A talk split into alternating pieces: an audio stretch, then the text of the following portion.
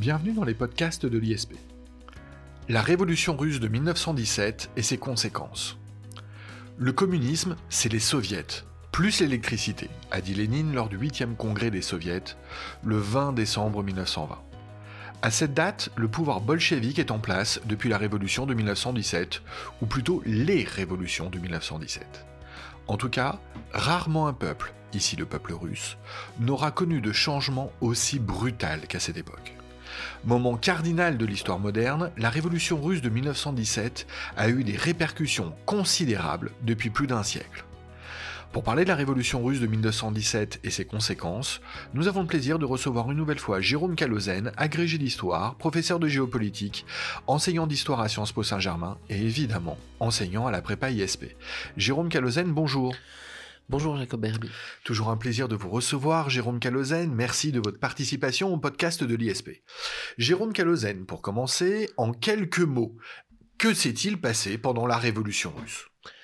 Alors, pour faire simple, euh, le pouvoir autocratique du tsar s'effondre et laisse la place à des bolcheviks menés par Lénine. Pardon Jérôme Calozen. Autocratique, bolchevique, qu'est-ce que ça veut dire? Oui, c'est vrai que le vocabulaire est parfois un peu complexe. Euh, un pouvoir autocratique, c'est euh, globalement un pouvoir absolu. Ici, il s'agissait euh, de l'Empire russe, dirigé par le tsar, en l'occurrence Nicolas II, de la dynastie des Romanov. Et bolchevique, en fait, en russe, ça signifie majoritaire. Alors, a priori, rien à voir avec les communistes, mais le nom est resté. En fait, la mouvance communiste avait été assez diverse. Et il y avait les plus nombreux, les bolcheviks, qui étaient partisans de l'arrêt de la guerre, et au contraire les mencheviks, qui étaient eux minoritaires et qui étaient partisans de la poursuite de la guerre aux côtés de la Triple Alliance, c'est-à-dire de la France et de l'Angleterre. Alors voilà les acteurs posés, mais pourquoi le peuple russe s'est-il soudainement révolté contre le tsar? C'est la première fois euh, qu'il se révolte contre leur monarque. Et en fait, pas tout à fait. Il y avait eu une première tentative de révolution en 1905. On parle d'ailleurs souvent de révolution manquée, même si euh, Trotsky, lui, parlait de répétition générale de cette révolution de 1917, euh, dans laquelle, en tout cas, la révolution de 1905, il avait vu la révélation du potentiel révolutionnaire du peuple russe. Et en fait, tout se passe comme si l'année 1905 avait en fait aggravé les contradictions de la Russie impériale. Aux origines euh, de cette crise, il y a une crise économique en 1901 et 1903 euh, en Russie, et surtout la défaite des Russes contre les Japonais en 1904 et 1905. La guerre avec le Japon commence en février 1904 par une attaque des Japonais contre Port Arthur, aujourd'hui euh, en Mandchourie, et les Russes capitulent le 2 janvier 1905 à Port Arthur, et ils vont subir plein d'autres défaites jusqu'au traité de Portsmouth qui matérialise la paix avec le Japon en septembre 1905. Et en fait, cette accumulation des défaites, comme souvent dans un régime impérial, crée en 1905 une situation explosive où renaît l'espoir d'une libéralisation du régime face à une certaine fragilité du pouvoir, face à l'échec de la Russie impériale contre un peuple japonais. Et donc d'un côté, on va avoir des libéraux qui réclament en 1904 le programme en 11 points, c'est-à-dire des libertés fondamentales, l'égalité des droits pour tous, et surtout une assemblée représentative. Mais ces libéraux sont divisés entre des nobles, partisans du maintien de la monarchie, et qui voudraient que la Douma, la Douma c'est l'assemblée représentative, soit simplement consultative, et des libéraux plus radicaux, qui cherche à instaurer la démocratie. Et de l'autre côté, on a un monde ouvrier qui se radicalise et qui cherche à s'affirmer. La Russie est en train de s'industrialiser, il y a une conscience ouvrière qui commence à se créer. Des grèves, des manifestations violentes se déroulent en décembre 1904. Et à côté de revendications syndicales, sociales, eh bien on trouve des revendications politiques. Et cet ensemble de contestation va aboutir à un dimanche, le dimanche 22 janvier 1905, où on assiste à une manifestation populaire Cette manifestation populaire, elle avait pour but de porter une pétition au tsar. Et en fait, le tsar va faire tirer sur cette troupe, pardon, sur cette foule, euh, et le résultat est 200 à 300 morts. C'est ce qu'on appelle le dimanche rouge. Et ça va avoir pour conséquence d'anéantir complètement le loyalisme populaire à l'égard du tsar. Ça veut dire que le peuple, qui conservait un certain attachement à la personne du tsar, n'a plus confiance en lui. Et dès lors, la conscience de classe joue à plein, et on a des structures qui vont se créer. Justement, les fameux soviets. Soviets, en russe, ça veut dire conseil, conseil au sens d'assemblée populaire. Et donc on va avoir des soviets qui se créent, des grèves qui se multiplient, à Odessa par exemple en juin-juillet 1905, des soulèvements paysans, des troubles agraires, et l'agitation est finalement plutôt permanente. D'autant plus que ces paysans de la nouvelle génération qui sont un peu plus éduqués, ils revendiquent la propriété de la terre, ils se révoltent contre les seigneurs qui, seuls, possèdent la terre. Et le mouvement paysan, à côté de ces mouvements ouvriers et libéraux, s'organise et formule lui aussi des revendications politiques comme l'abolition de la propriété privée des sols au sens de l'abolition de la propriété privée des grands seigneurs, et eux aussi réclament une assemblée consultative élue au suffrage universel. Donc rien ne va plus. Jérôme Calozen, merci pour ce contexte, du début du XXe siècle. Alors, révolution manquée en 1905 ou répétition générale, selon la formule de Strosky, euh, cette première tentative de révolution a-t-elle servi? Oui et non. Oui et non. Euh, alors, devant la peur de voir ces mouvements s'unir, Nicolas II va promettre une Douma, donc une assemblée représentative, élue alors non pas au suffrage universel, on craint le peuple, mais au suffrage censitaire. Ça veut dire que seuls les plus riches, ceux qui paient un certain niveau d'impôt, le sens, peuvent voter. Mais beaucoup d'opposants rejettent ce projet la répression militaire est aggravée, notamment la mutinerie du cuirassé Potemkin en 1905, c'est-à-dire une révolte de marins qui refusent de manger de la viande avariée, qui a été immortalisée par le réalisateur Eisenstein en 1925 et qui a été un des épisodes marquants de cette révolution de 1905. Eh bien, le mouvement prend de l'ampleur à l'automne et la répression semble être mise en échec. Le 30 octobre 1905, Nicolas II va concéder un manifeste impérial. Il décide d'octroyer les libertés civiques et donc l'élection d'une Douma, mais cette fois-ci au suffrage universel. Mais en fait, ça reste assez ambigu parce que la Douma n'a pas de réel pouvoir législatif. On sait également que le gouvernement n'est pas responsable devant la Douma, ce qui signifie que la Douma ne peut pas renverser ce gouvernement. Donc en fait, c'est une réforme de façade, ce n'est pas véritablement une réforme parlementaire, le régime reste autocratique. L'autre conséquence de cette révolution de 1905, c'est que les opposants se divisent quant à ce manifeste. Les libéraux vont crier victoire en disant qu'ils ont gagné quelque chose, qu'ils ont arracher quelque chose de ça. Les révolutionnaires, eux, restent mécontents. Et en fait, c'est cette division qui va finalement faire échouer ce mouvement de contestation. Qui va faire que cette révolution est véritablement une révolution manquée. Il y a des mots d'ordre de grève générale qui ont été maintenus, mais la répression s'est intensifiée.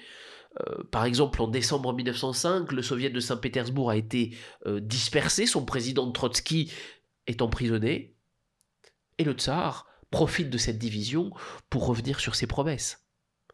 La loi électorale va limiter les effets du suffrage universel, on va essayer de faire en sorte d'évincer les plus pauvres. Les députés élus devront jurer fidélité au tsar, et le tsar se réserve un droit de veto sur toutes les décisions de la Douma. Alors, est-ce que cette révolution est véritablement une révolution manquée? Oui, globalement, si on fait le point sur les conséquences politiques, mais en réalité, elle n'a pas totalement échoué parce que le mouvement ouvrier a compris qu'il pouvait s'organiser et a compris que avec de l'unité, il pouvait obtenir un certain nombre d'acquis. Le mouvement ouvrier a acquis une expérience et une maturité politique. finalement un pied glissé laissant entr'ouverte la porte, et c'est cette expérience qui va favoriser la révolution de février 1917. Oui, oui. Euh, le régime, effectivement, entre 1905 et 1917, n'évolue pas. Malgré les promesses du tsar, malgré les déclarations, malgré le manifeste et malgré la Douma. La censure demeure, la Douma n'a pas de pouvoir législatif, le tsar est le seul chef des armées, de l'administration, le seul initiateur des lois, il peut dissoudre la Douma d'ailleurs à tout moment, et la Douma n'est qu'une chambre d'enregistrement, une assemblée consultative. La première Douma élue est d'ailleurs dissoute deux mois après euh, sa désignation en 1906. Une seule concession a été faite aux ruraux. C'est une réforme agraire, et la réforme agraire qui a été menée par un personnage important qui s'appelle Stolypine. Son but à Stolypine, c'est de généraliser la propriété privée, mais de généraliser la petite propriété privée pour créer un individualisme agraire. Cette réforme, elle commence en 1906. On démantèle les mires. Les mires, c'était une sorte de communauté villageoise, euh, notamment en Sibérie, qui était sous la direction des seigneurs. Mais les résultats sont mitigés. Cette réforme n'a pas touché la majorité des paysans, elle a renforcé les inégalités entre les koulaks, les koulaks étant considérés comme les paysans les plus riches, et entre les paysans les plus pauvres, et cette réforme a encouragé l'exode rural. Et finalement, en 1914, on se rend compte que euh, ben, cette révolution de 1905 n'a pas fait évoluer le régime. On se rend compte que le régime est incapable de se réformer, est incapable de se transformer en monarchie constitutionnelle, c'est, je crois, la première cause de la révolution de février 1917. Alors naturellement, Jérôme Calozen, je vais vous demander quelle est la deuxième cause de cette révolution de février 1917, et je crois qu'elle n'est pas des moindres. Et non, parce que cette première cause, elle est, disons, un peu plus profonde, donc euh, une, euh, une cause structurelle, si vous voulez. La deuxième cause est plus conjoncturelle, c'est la Première Guerre mondiale. Comme lors de la guerre contre les Japonais, eh bien, l'armée russe ne fait pas partie des armées les plus victorieuses pendant la Première Guerre mondiale. Elle enchaîne les défaites, cette armée russe, en 1914, en 1915. On a par exemple, dès le début de la guerre, hein, fin août 1914, la grande défaite russe contre les Allemands à Tannenberg. Euh, en juin-juillet 1915, il y a une offensive allemande en Pologne et les Russes perdent Varsovie et une bonne partie de la Pologne. Face à ces défaites, la population accuse l'administration et le gouvernement du tsar. On se demande si la Russie n'est pas trop fragile pour soutenir économiquement l'effort de guerre. Et je rappelle que la Première Guerre mondiale est une guerre totale. Les transports sont engorgés, l'industrie est insuffisante, il y a des difficultés de ravitaillement, les services de santé sont en grande difficulté, et la population se demande si, à cause de cette fragilité économique, politique, beaucoup de soldats beaucoup des siens n'ont pas été sacrifiés, notamment des fantassins lors d'assauts inutiles. Et donc, dès 1915, on a une crise politique qui émerge en Russie, d'autant plus que en 1915, on a de nouvelles défaites, des défaites en Roumanie, et à la Douma, donc cette assemblée, on a un bloc progressiste qui émerge, qui regroupe les partis du centre et qui veulent transformer à nouveau le régime dans un sens parlementaire. Mais à cette crise économique et à cette crise politique s'ajoute évidemment une crise sociale. Les pénuries entraînent de l'inflation, des disettes. En octobre 1916, on a de grandes grèves qui se multiplient dans les villes qui sont mal ravitaillées. Et le 8 mars 1917, journée de protestation internationale des femmes contre la guerre, eh bien, on a une grande manifestation, une manifestation qui révèle la lassitude du peuple. Ces femmes vont demander le retour de leur mari et elles vont demander du pain. Et à partir de là, des cortèges de femmes et d'ouvriers vont grossir, vont réclamer deux choses, le pain et la paix. Et c'est le début de la révolution de février 1917. Jérôme Calozen, je vous interromps tout de suite parce qu'il y a, à mon avis, une incongruité temporelle dans votre propos. Vous venez nous dire que cette journée de protestation euh, des femmes contre la guerre a lieu le 8 mars 1917, et vous concluez, sans aucun doute à juste titre, euh, en soulignant qu'il s'agit de la révolution de février 1917. Mars, février alors, en fait, euh, ce n'est pas tout à fait une erreur, c'est juste une question de calendrier. Euh, on parle, traditionnellement, les historiens parlent de révolution de février 1917 parce que les historiens se fondent toujours sur le calendrier qui est en cours dans le pays qu'on considère. C'est la même chose, par exemple, pour la Révolution française, où euh, on parle du calendrier révolutionnaire. En fait, la Russie avait adopté le calendrier julien et par rapport à notre calendrier grégorien, et le calendrier julien est toujours en retard de quelques jours par rapport au calendrier que nous utilisons. Et donc on parle de révolution de février 1917 parce que le 8 mars, notre 8 mars 1917, eh bien la Russie est toujours en février. Donc attention à ces questions de quelques jours d'écart. Euh, la révolution est de la révolution de février 1917 parce que on est au mois de février en Russie, mais si on compte par rapport à notre calendrier grégorien, cette révolution de février a en réalité commencé le 8 mars. Alors Jérôme Calzen, pardon pour l'interruption. Merci d'avoir eh bien comblé mes lacunes en la matière. Euh, nulle erreur de votre part, ignorance de la mienne. Euh, revenons-en aux propos après cette interruption. Dans, toute cette période, dans cette histoire, il y a un personnage marquant, on, en a tous, euh, on en tous entendu parler. Est-ce qu'il n'y a pas un certain Rasputin dans toute cette histoire? Eh oui, euh, Rasputin a pu jouer un certain rôle, il est vrai. Euh, alors Rasputin, c'est un personnage haut en couleur.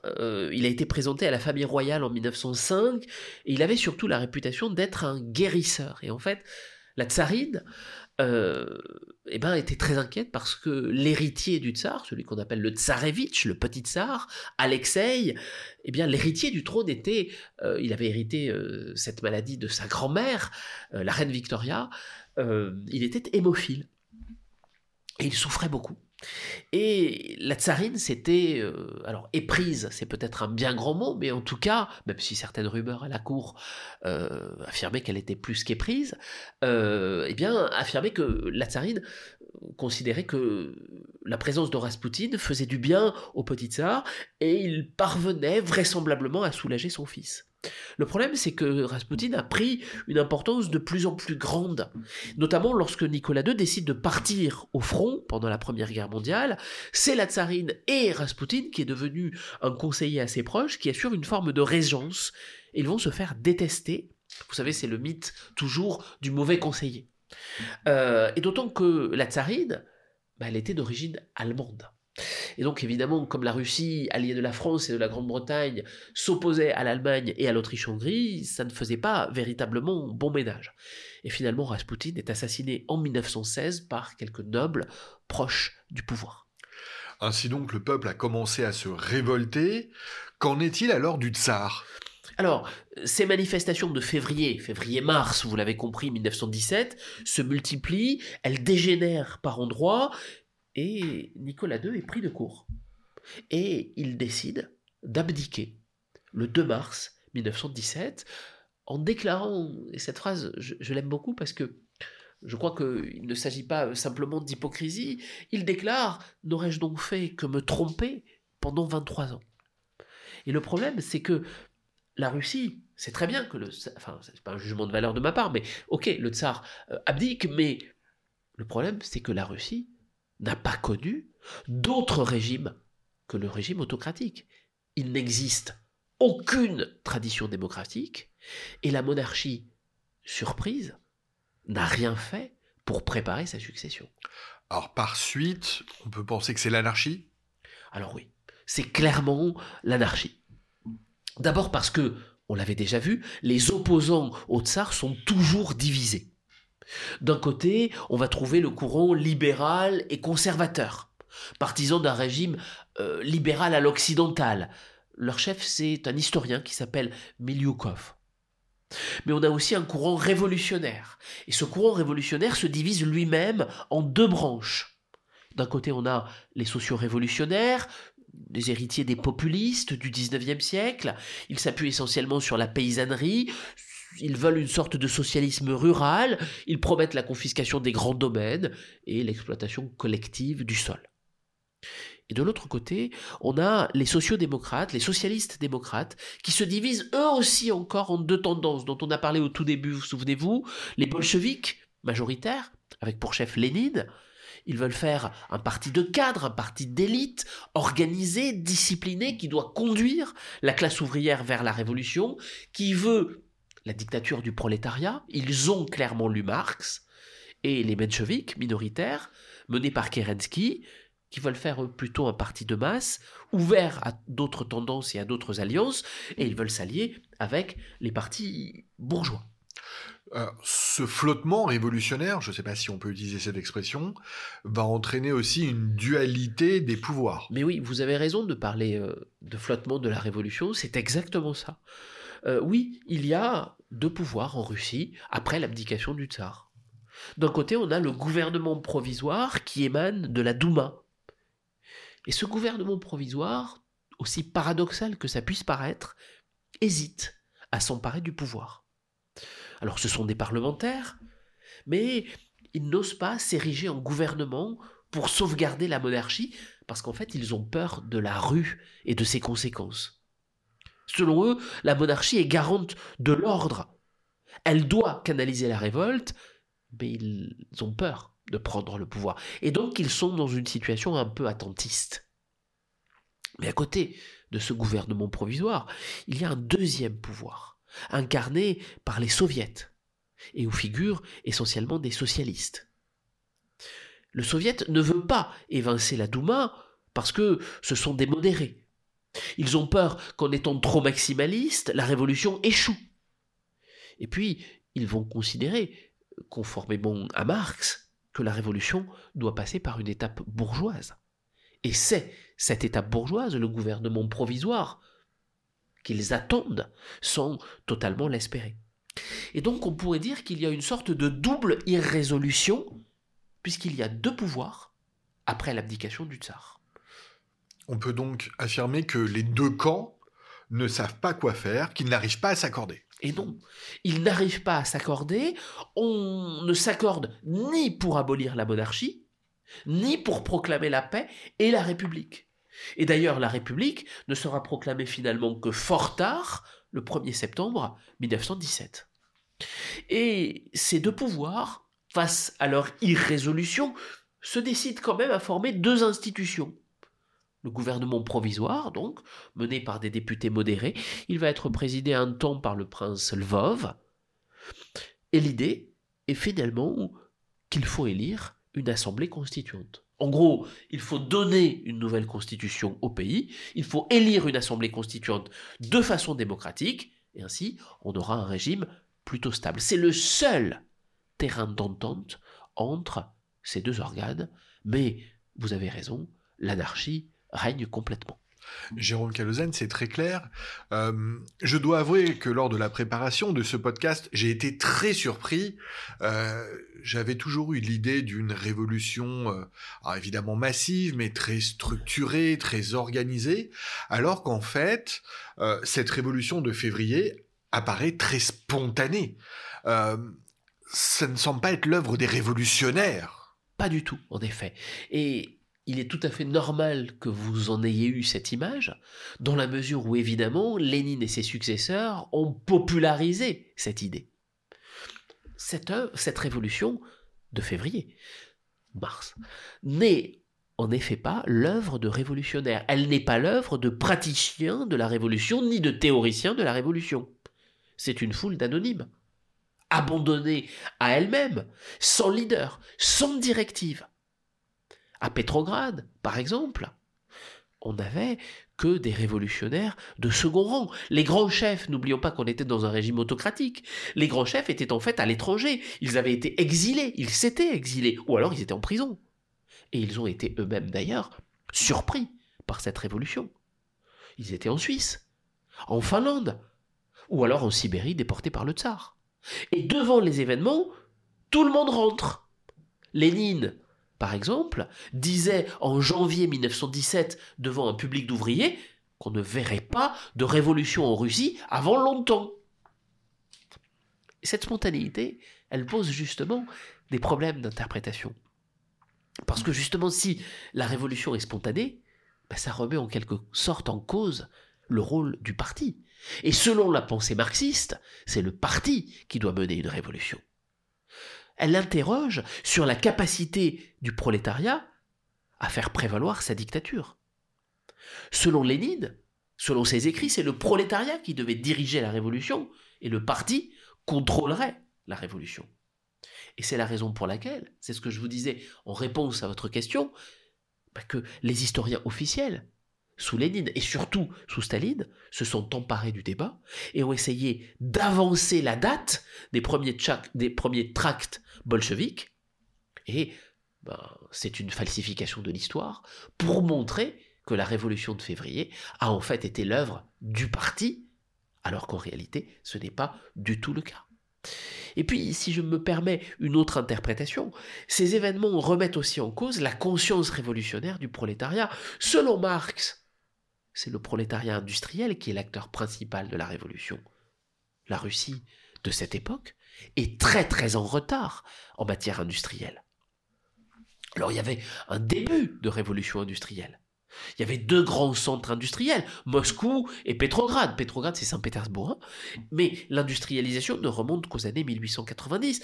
Donc, la révolution déclenchée à Pétrograd n'est peut-être pas le fait du hasard, mais n'oublions pas quand même que la Russie est un pays majoritairement paysan à cette époque. Et Lénine, dans tout ça, lui qui est vu comme le grand révolutionnaire?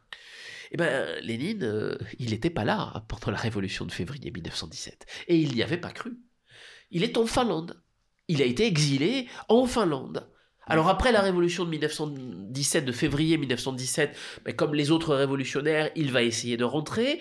Il publie un texte d'ailleurs très important, les thèses d'avril, en avril 1917, et il il y énonce un certain nombre de principes.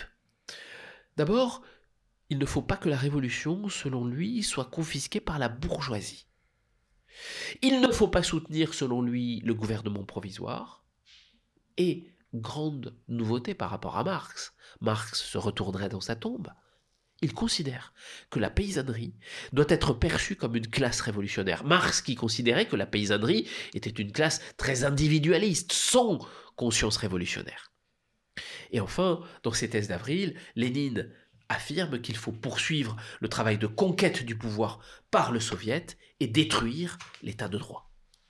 Il propose également certaines mesures, la collectivisation des terres, la nationalisation des banques, notamment pour contrôler l'instrument financier. Et c'est la raison pour laquelle, en fait, Lénine, parce qu'il est pragmatique ici, et qu'il fait œuvre de pragmatisme, il brise l'analyse traditionnelle marxiste en apportant quelques nouveautés. D'abord, la chute du tsarisme bouleverse les schémas antérieurs et crée une situation nouvelle.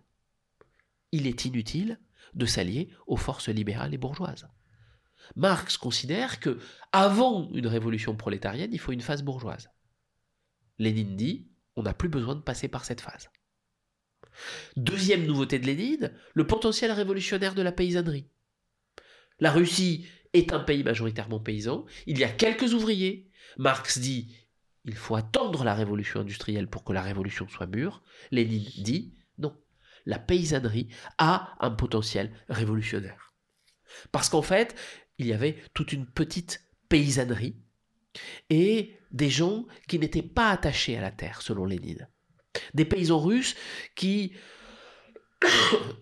veulent remettre en cause le système de la propriété seigneuriale de la terre.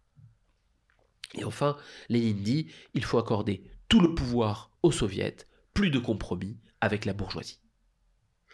Alors, qu'ont parallèlement euh, les élections à l'Assemblée constituante alors oui, effectivement, il ne faut pas oublier euh, ce récit chronologique. Euh, il était prévu, il avait été prévu, c'est le seul terrain d'entente entre les deux pouvoirs, une élection à l'Assemblée constituante. La date est sans arrêt repoussée. Au départ, on avait prévu ces élections pour le mois de septembre 1917. Elles vont être repoussées jusqu'au 12 novembre. Pourquoi est-ce qu'elles sont repoussées? À cause de la guerre. Parce que bah, faut que tout le monde puisse voter, notamment les soldats, et puis il y a aussi une certaine peur de ces deux pouvoirs, chacun espérant gagner ces élections constituantes.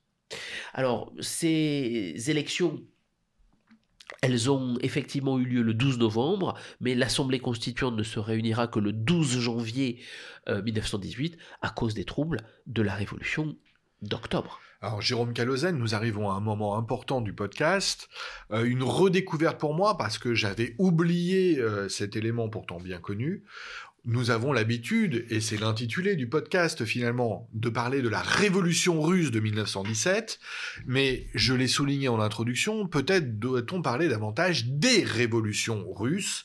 Euh, comment intervient cette seconde révolution d'octobre? Et oui, il y a bien deux révolutions russes en 1917. Cette révolution d'octobre, elle intervient les 24 et 25 octobre 1917. Je parle ici du calendrier euh, julien russe. En fait, les 7 et 8 novembre pour nous. Et elle est totalement différente de la première. Là, effectivement, c'est Lénine qui dirige l'action depuis la Finlande. Il est conscient que le gouvernement provisoire ne peut pas répondre à un putsch d'envergure, à un coup d'État. Et il va convaincre ses compagnons d'organiser une révolution. Il rentre clandestinement en Russie le 10 octobre, il organise une conférence et le comité central de son parti décide d'organiser l'insurrection. Trotsky est en charge de cette insurrection et il est installé à la tête d'un comité militaire révolutionnaire. Cette révolution, eh bien, on va en fixer la date même. Lénine souhaite que ce soit avant le 25 octobre, parce qu'à cette date doit se réunir le deuxième congrès de tous les soviets de Russie, où les délégués ruraux sont très nombreux. Et lors de cette réunion, on va voter. Et en fait, les bolcheviks sont beaucoup moins puissants en milieu rural, et ils ont peur de ne pas emporter la majorité. Et donc l'idée, c'est de mettre le congrès des soviets devant le fait accompli, de faire la révolution avant ce congrès. Et c'est pour cela que le coup de force est prévu la veille, dans la nuit du 24 au 25 octobre. Et cette fois-ci, je parle sous votre contrôle, Jérôme Calozen, à la différence de la révolution de février, le scénario de la révolution d'octobre est parfaitement réglé. Oui, tout à fait, tout est réglé comme du papier à musique. L'idée de Lénine et de Trotsky, c'est de s'emparer des ponts de la capitale au moment de la relève de la garde, et l'objectif, c'est de paralyser toutes les troupes à l'intérieur de Petrograd. Et les gardes rouges, donc l'armée des l'armée si on peut dire des bolcheviks s'emparent en effet des ponts sans aucune effusion de sang. Les soldats ne résistent pas. Le gouvernement d'ailleurs ne s'aperçoit même pas que les points stratégiques changent de main et quand il s'en aperçoit, c'est un peu trop tard, les ordres ne sont plus exécutés, les troupes n'arrivent plus. Ainsi, au matin du 25 octobre, personne ne s'est véritablement aperçu de rien, et seul le palais d'hiver, la résidence de Kerensky, qui est devenu le chef du gouvernement provisoire, résiste encore, elle est défendue par quelques 1500 officiers. Trotsky l'attaque le matin, avec une troupe relativement hétéroclite. Et euh, Kerensky s'enfuit euh, assez misérablement dans une voiture de l'ambassade américaine. Lénine donne l'ordre au croiseur Aurora de tirer sur le palais d'hiver. Là aussi, c'est l'image qui a été retenue et immortalisée par le réalisateur Eisenstein dans son film Octobre. Et c'est finalement le seul moment un peu glorieux, le seul véritable moment de combat on a d'ailleurs beaucoup entendu le terme de révolution passive. Lénine prend donc le pouvoir. Lénine avait même dit que le pouvoir, on l'avait ramassé. Le nouveau gouvernement mené par Lénine prend le nom de Conseil des commissaires du peuple, les commissaires du peuple étant l'équivalent des ministres. Le président de ce conseil est Lénine. Il est entièrement composé de bolcheviks. Ministre des Affaires étrangères, Trotsky ministre des nationalités, ou plutôt devrais-je dire commissaire au peuple des nationalités, Staline, deux personnages très importants. Donc à la suite de cette révolution d'octobre, les bolcheviks prennent de nouvelles mesures qui vont changer radicalement par rapport à ce qu'on a commence à appeler finalement l'ancien régime. Oui, radicalement. Lénine veut aller vite. Et certains décrets sont pris très très rapidement. En octobre 1917, c'est le décret sur la terre. On abolit la grande propriété foncière sans indemnité. Alors ça va toucher la grande propriété aristocratique, les terres du tsar et de l'Église. Et Lénine s'est rallié ici aux aspirations des campagnes, il donne la terre aux paysans. Alors en réalité, c'est un droit de jouissance et pas véritablement un droit de propriété. Mais il y a une redistribution des terres. En novembre 1917, un autre décret est pris, celui du contrôle ouvrier sur la production. Ça signifie quoi? Ça signifie que Lénine va légaliser les pratiques apparues spontanément, dans les usines. Il légalise les comités d'usine, les délégués d'ouvriers, et c'est l'apparition d'une sorte de démocratie d'atelier, en gros autogestionnaire.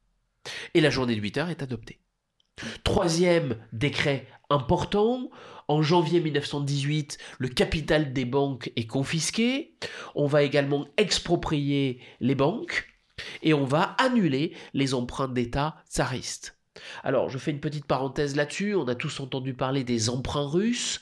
Vous le savez, les Français avaient été appelés à épargner et à prêter leur argent aux Russes pour que la Russie se développe dans le cadre de l'alliance franco-russe. Euh, et en tout, 16 milliards de roubles avaient été prêtés. Eh bien, Lénine décide que ces prêts avaient été contractés par le régime tsariste et non pas par la Russie bolchevique, il décide de ne rembourser aucun de ses prêts, aucune de ses dettes. On a également une vague de nationalisation. En 1918, la flotte maritime est nationalisée. En avril 18, le commerce extérieur est nationalisé. En juin 18, les principales branches industrielles. Et enfin, et surtout, on a un décret sur la paix. En octobre 1917 euh, et le 8 novembre 1917, eh bien, un décret sur la paix. Euh, on souhaite une paix équitable et démocratique. Et ça, c'était l'une des revendications des bolcheviks par rapport aux autres, euh, le fait de faire la paix. Il n'empêche que ce régime, au-delà de ces décrets de la mise en place de certains éléments liés plus ou moins au marxisme, devient une dictature le régime devient une dictature et la Russie sort de la guerre. Et eh oui. Le souci du gouvernement, c'était véritablement de sortir de la guerre. De toute façon, il n'y avait plus véritablement d'armée. La frontière était ouverte aux Allemands. Il fallait donc conclure au plus vite l'armistice. L'armistice est signé par Trotsky le 2 décembre 1917 avec l'Allemagne et avec l'Autriche-Hongrie. Et ensuite, un traité de paix séparé et signé d'ailleurs dans les pires conditions pour la Russie, hein, à Brest-Litovsk en mars 1918. Les conditions sont difficiles pour la Russie. La Russie perd des territoires importants euh, à l'ouest, qui correspondent à peu près à un quart de sa population, un quart des terres cultivables, avec notamment une partie de l'Ukraine, trois quarts de sa production de charbon et de fer. La Russie, en vertu de ce traité, renonce également à la Pologne et aux pays baltes, et elle reconnaît l'indépendance de la Finlande et de l'Ukraine. La Pologne, la Russie, pardon, se voit donc privée de ses plus importantes ressources agricoles. On le sait aujourd'hui, des ressources agricoles importantes en Ukraine, des ressources pétrolières dans le Caucase. Euh, pourtant, je crois, euh, Jérôme Calozen, mais à nouveau je parle sous votre contrôle, que la guerre ne s'arrête pas vraiment. Et non, on fait la paix avec les puissances étrangères, mais la guerre civile commence. Les bolcheviks, en fait, au pouvoir depuis octobre 1917, sont attaqués par des armées dites blanches, qui combattent pour restaurer la monarchie, le blanc étant traditionnellement la couleur de la monarchie. Alors le tsar et sa famille ont été assassinés en 1918, mais il y a des troupes qui espèrent encore rétablir une certaine dignité impériale ou une certaine dignité monarchique. Mais on trouve également dans ces armées blanches des bandes de pillards, des chefs dont l'ambition est d'arriver au pouvoir, certaines nationalités aussi périphériques qui se soulèvent pour accéder à l'indépendance. L'Ukraine, on est au top de l'actualité, se soulève contre les bolcheviks. Il y a également des interventions étrangères qui font que les rouges, les communistes, sont attaqués de toutes parts, des Allemands, des Japonais, dont l'objectif est clairement impérialiste, des Américains, mais aussi et surtout quelques Français et quelques Anglais qui voient d'un très mauvais œil cette révolution bolchevique et qui craignent une certaine contagion révolutionnaire. Malgré cela, les bolcheviks l'emportent et vont rester au pouvoir. Comment l'expliquer? Eh oui, contre toute attente, euh, le gouvernement bolchevique va triompher. Et pourtant, il est pris en tenaille. D'ailleurs, les Blancs semblent l'emporter au début, mais en fait, plusieurs facteurs vont expliquer la victoire des Rouges. Les bolcheviks ont globalement profité de la désorganisation de l'ensemble des armées qui les attaquaient. Il y a plusieurs groupes qui les attaquent, et en fait, ils ne sont pas coordonnés. Ensuite, Lénine va créer une armée. Trotsky constitue l'armée rouge. En juin 1918, il rétablit la conscription obligatoire et l'armée rouge passe de 800 000 hommes en novembre 18 à 5,5 millions d'hommes en 1920. Alors, le contexte de mobilisation est difficile, et donc on va avoir recours aussi à des mercenaires, des mercenaires polonais, lettons, finlandais. On a recours aussi à des volontaires internationaux qui viennent défendre le régime par idéologie. Ce sont des unités internationales qui comptent plusieurs milliers de combattants. Et l'armée rouge euh, se développe donc. Alors, elle ne parviendra pas à aligner simultanément plus de 200 à 250 000 hommes, mais la mobilisation est quand même importante, et c'est à peu près autant en termes numériques que les armées blanches. Et puis, surtout, il y a une vraie différence. L'armée rouge est un puissant vecteur de, pardonnez-moi pour le néologisme, de révolutionnarisation de la société. Les gens qui intègrent l'armée rouge se battent pour des idées, pour un monde qu'on va croire meilleur les armées blanches se battent pour différents idéaux, mais essentiellement et simplement un idéal de conquête. On fait souvent, c'est un historien français qui l'a fait, François Furet, on fait souvent la comparaison entre les sans-culottes de 1793, pendant la Révolution française, face aux armées étrangères. Quoi qu'il en soit, en 1921, les bolcheviks l'ont emporté. Et la Russie est désormais communiste. Cela dit, et malgré cette victoire, il faut faire le bilan de ces deux guerres. La Première Guerre mondiale et la guerre civile, le bilan est extrêmement lourd. La guerre étrangère et la guerre civile ont fait 12,5 millions de morts. Ça représente environ 8% de la population. Certaines villes sont dépeuplées à cause de la famine on a l'impression en 1921 que la Russie est revenue 50 ans en arrière. Alors, vous le disiez il y a quelques secondes, Jérôme Kalozène, dès lors, les bolcheviks vont instaurer le communisme. Surtout le communisme, mais surtout l'absolutisme. Puisque il ne faut pas oublier que c'est une dictature. Le parti bolchevique a tous les pouvoirs. La constitution de juillet 1918 affirme, je cite, que le parti communiste dirige, commande et domine tout l'appareil d'État. Et progressivement, toutes les oppositions sont supprimées.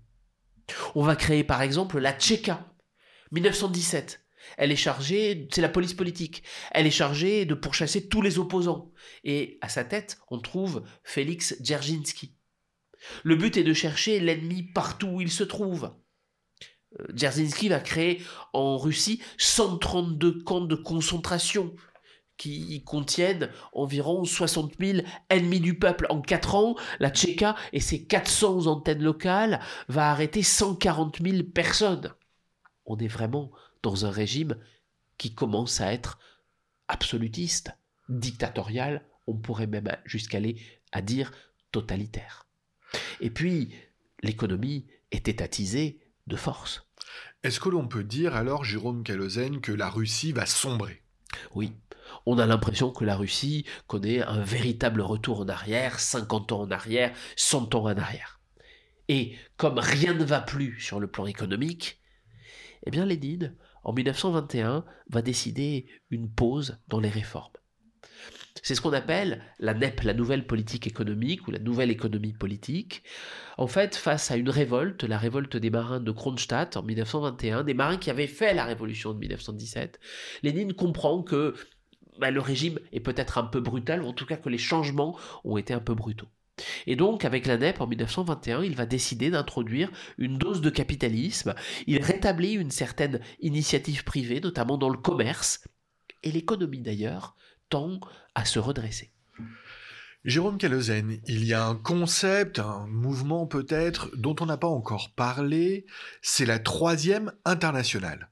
De quoi s'agit-il? Alors, effectivement, j'aurais dû en parler auparavant. La troisième internationale, c'est euh, une organisation. Alors, l'internationale, c'est évidemment euh, autour de la première et de la deuxième des organisations mondiales qui ont pour but de rassembler des partis d'une même tendance. Il y avait eu la première internationale créée par Marx, la deuxième internationale qui est une internationale euh, socialiste réformiste. Et en fait, Lénine va créer en mars 1919 la troisième internationale à Moscou.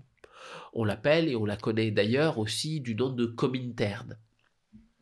Son but, c'est de rassembler toutes les forces communistes, tous les partis communistes du monde entier, pour exporter la révolution. Et elle va jouer, cette troisième internationale, un rôle très important dans l'entre-deux-guerres, et elle va profondément diviser la gauche. Puisqu'en fait, depuis la victoire de Lénine en 1917 en Russie, ben, les partis socialistes du monde entier, surtout européens, vont se diviser, vont se poser une question est-ce qu'il faut être réformiste et espérer changer la société en attendant d'être élu et majoritaire? Ou alors, est-ce qu'il faut être plutôt révolutionnaire, faire la révolution, comme Lénine en Russie, maintenant et tout de suite? Et c'est ce qui va expliquer en France la division du Parti socialiste. Le Parti socialiste, on l'appelait la SFIO, section française de l'internationale ouvrière, créée par Jean Jaurès en 1905. Cette SFIO était réformiste, elle connaît une crise en 1920. Euh, au congrès de Tours, en 1920, en décembre 1920, il y a une scission à l'intérieur de la SFIO, la création de la SFIC, section française de l'international communiste, et c'est la naissance du Parti communiste français. Euh, Jérôme Calozen, jusqu'à présent, nous n'avons évoqué que la Russie. Euh, je m'étonne que l'on n'ait pas encore commencé à évoquer l'URSS. Alors, effectivement, il faut faire attention à ces termes. On parle de Russie jusqu'en 1922 et on parlera du RSS de 1922 à 1991, la date de l'éclatement de l'URSS. Effectivement, pourquoi 1922 Eh bien, à partir de 1922, Lénine, dans la plus pure tradition des tsars d'ailleurs, Lénine souhaite agréger divers territoires à la Russie et il va créer une structure fédérale, l'URSS, Union des républiques socialistes soviétiques. Au départ, les pays sont libres d'y adhérer, mais finalement, certains ont ensuite été empêchés d'en sortir ou ont même été forcés d'y adhérer. En réalité, et je pense ici à l'Ukraine, euh, un pays comme l'Ukraine a été forcé d'adhérer à l'URSS. Et la Russie, la Russie cherche à se constituer, comme dans l'ancien empire des tsars, une sorte de glacis protecteur. Lénine, quant à lui, ne va pas survivre très longtemps à tout cela. Alors non, euh, Lénine était déjà euh, mal en point, malade, euh, il est victime de plusieurs attaques cérébrales qui vont le paralyser et finalement l'emporter le 21 janvier 1924. Et on a une véritable bataille pour ses successeurs potentiels, entre Staline notamment et, Trotsky et quelques autres. C'est finalement Staline qui réussit à se faire passer pour le successeur légitime euh, et qui l'emporte. Il prend donc le pouvoir en 1924, il liquide la NEP, la nouvelle économie politique, en 1928, il réinstaure une collectivisation forcée des terres, Trotsky s'exile, et d'ailleurs, il va le traquer jusqu'au bout, puisqu'il réussit à le faire assassiner au Mexique en 1940.